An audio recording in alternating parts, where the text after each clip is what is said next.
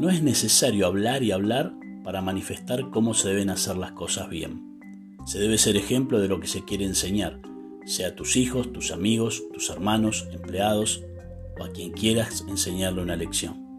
El solo hecho de ir camino con tu hijo y ver un papel tirado en el piso y sin decir nada levantarlo y arrojarlo en un cesto de residuos, eso ya es un ejemplo claro de dónde se debe tirar la basura. ¿Tuviste que hablar? No. Fue tu ejemplo quien le enseñó a tu hijo sin que tú tengas que darle una charla educativa. Sé ejemplo en todo lo que quieras que otros hagan bien.